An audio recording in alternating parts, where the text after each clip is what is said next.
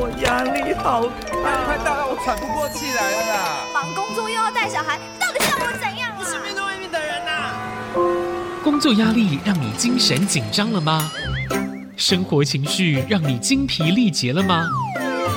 让陈永仪跟您谈谈心理与情绪，改变我们与周遭的关系。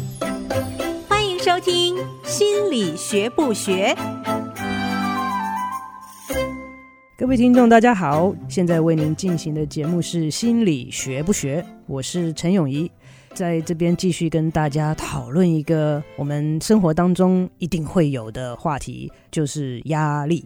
但是我的目的是希望能够成为压力的代言人，为压力说句话，因为我觉得他常常被人家误会，认为他是一个大家都不要的东西。可是岂不知他在我们生活当中扮演很重要的正向的角色。那我想请问一下，你有压力吗？你压力很大吗？那请问压力长什么样子啊？它在你身上呈现出来的是什么样子的一个状态？你怎么知道你有压力啊？可以稍微想一下，或者是换一个问题：你怎么知道你周围的人有压力呢？你的配偶、小孩、父母，你觉得他们压力大吗？如果觉得他们压力大，你是怎么知道的？其实问这个问题。跟心理学是不是科学也有一点相关，因为我们要能够研究呃看得到的可测量的东西，思考一下，当你觉得你压力大的时候，都是些什么样子的感受啊？这个问题我问了足够的人，每一个人的感受跟症状都不太一样，在这边跟大家分享一些，可能不外乎有的是头痛，觉得晚上睡不好。觉得胃口被影响了，胃口被影响了，会包括了吃太多、吃太少；睡眠被影响了，会包括睡眠品质不好，晚上睡不着，早上起不来，或者是睡到半夜醒来就睡不回去了，等等等等。在思绪上面，很多人说觉得脑筋里面有太多的想法，跑来跑去停不下来。那有些人会觉得口干舌燥。啊、呃，有些人会觉得心悸，啊、有些人会觉得四肢无力，喘不过气来。现在很多人还跟我讲说，会觉得，大大的吸一口气，觉得好像吸不到氧气一样的感觉。这些都是我们一般人呃感觉到压力的时候可能会经历到的一些身体上的反应。那是什么原因呢？为什么我们上周所提到的无形的压力会造成有形的身体上的症状呢？嗯，在今天的节目当中，希望能够跟大家一起来探讨这个主题。要讲到这个主题啊，其实我们要把人拉回到比较久以前，因为我们的时代其实变迁的实在是太快了。从很久以前的石器时代，到狩猎啊，到农业啊，到科技，这些时代的转变很快，我们身体上面的演变其实是有些跟不上的。所以呢，我们要了解身体对压力的反应的时候呢，稍微要把我们的时代往回拉一点。所以，如果这时候你能够想象，我们不要拉到石器好了，就拉到狩猎时代吧。呃，如果你在你的洞穴里面，早上起来的时候要出门，结果一出了你的洞穴，就看到了迎面而来是一个狮子，你怎么办呢？我上次说了，我们都是有选择的。所以在面临狮子的时候，你会做什么样的抉择呢？诶，我个人会选择逃跑啊。那有些人比较勇敢，会说：“哼，我跟你决一死战，没什么了不起的。”其实我也是有机会问了很多人啊，除了这两个之外，也有很多人说：“哦，我装死啊，或者是哦，我马上回洞穴里面去啊。”那这些其他的不讲，我们讲两个最主要的选择，就是跟狮子决一死战，或者是逃跑。这个是我们所谓的打或跑反应，我们所谓的 fight or flight response。不管你做的选择是哪一个，我们的身体都必须要在非常短的时间内做出很大的变化，为的是让你能够逃跑成功，或者是跟狮子决一死战的时候能够打赢。那你想想看，我们的身体哈，常常有很多人讲说它像机器，其实我觉得很不公平，我觉得它比机器微妙太多了。而且它的弹性相当的大，而且它很体贴，它都为你想，你自己还没想到的东西，它都为你想到了。我们稍微举几个例子来看一看，这个身体是如何帮助我们因应压力事件，而帮助我们逃跑成功，或者是跟狮子决一死战的时候能够打赢。从我们的心血管系统来讲好了，大这个很多人大家都会经历到，很紧张、压力很大的时候，会觉得你的心跳加速，血压会升高。那之前有跟大家提到，我们如何用科学的方式研究压力这个很难捉摸又这么主观的东西。其实不管压力事件会因为不同的人而有不同的反应，但是我们的压力反应都差不多的。所以在实验室里面，我们经常用的方式呢，就是用这个心跳、血压啊、皮肤电阻等等来量我们经历压力的一些生理反应。那我们稍微想一下，为什么？在压力大的时候，心跳会加速，血压会升高呢？心脏的功能是要把血液打到全身，所以在压力大的时候，它会打得特别快。因为血液是做什么的呢？很多功能里面，它很重要的功能是带两个氧，一个是氧气，一个是养分。那在跟狮子决一死战或者是逃跑的时候，我们身体都会大量的需要。养分跟氧气，那所以要供给这方面的需求，心脏必须要在很短的时间内做很快的应变，赶快把血打到所需要的地方。在这样的情况之下，血压也会跟着升高。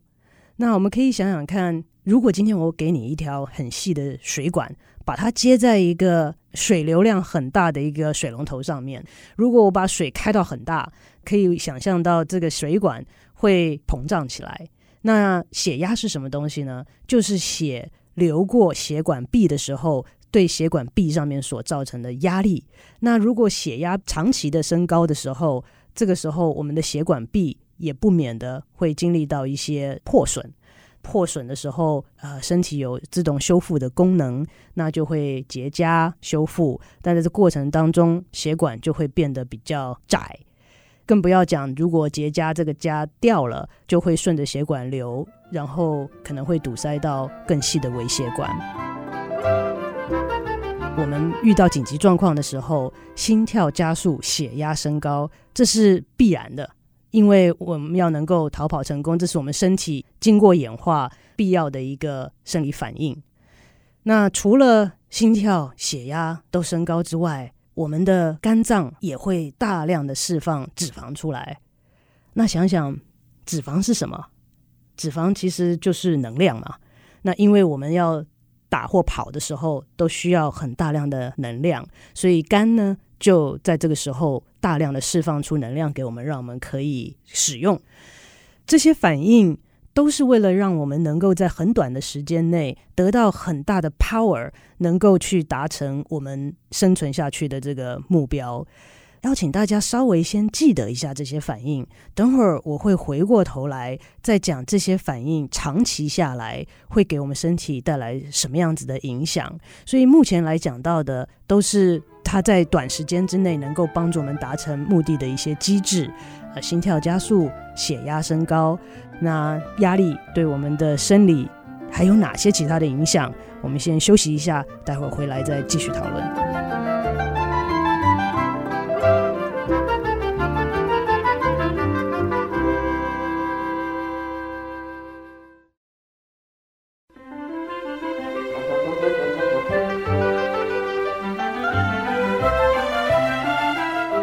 欢迎回到心理学不学，我是陈永仪。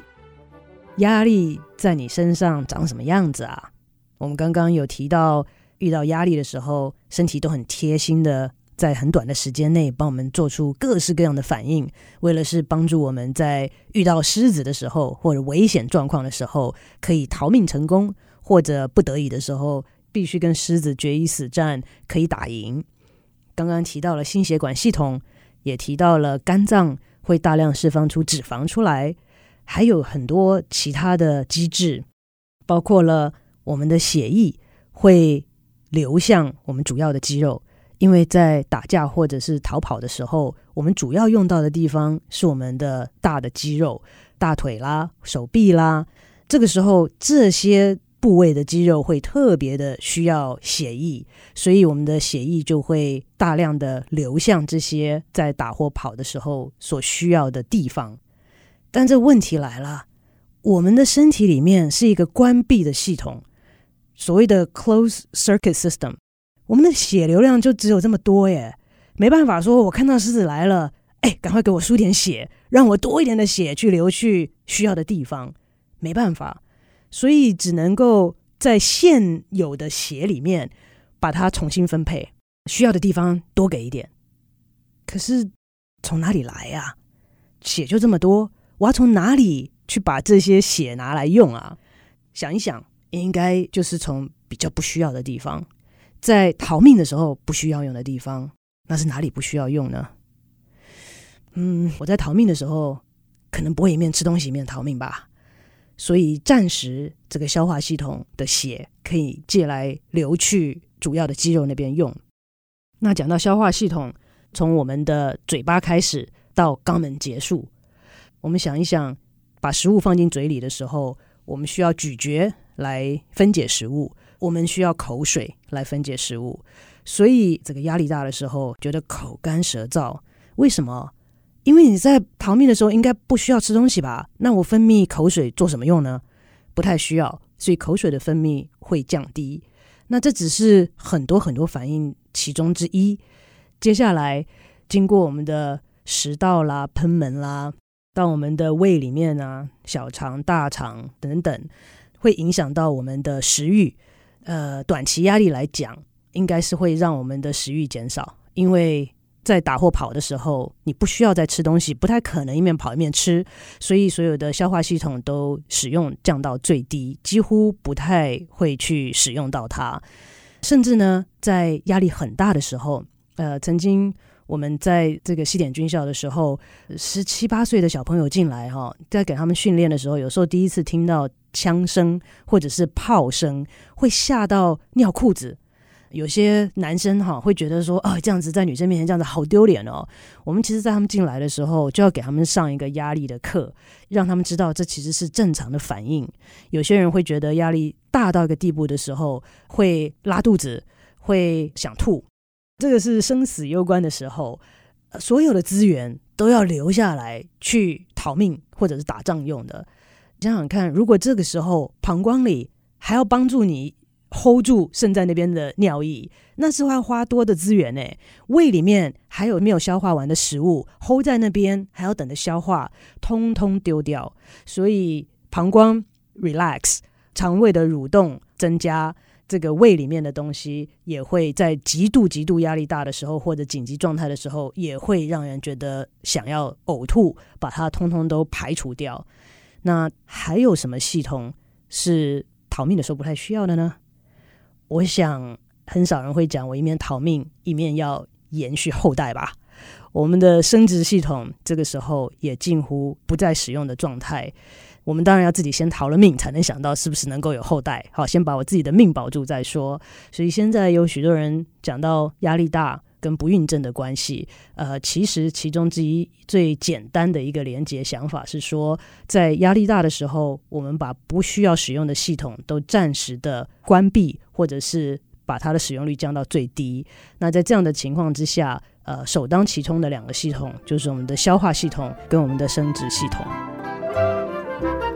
还有一个很重要的系统就是我们的免疫系统。免疫系统是我们身体里面抗拒外来敌人的。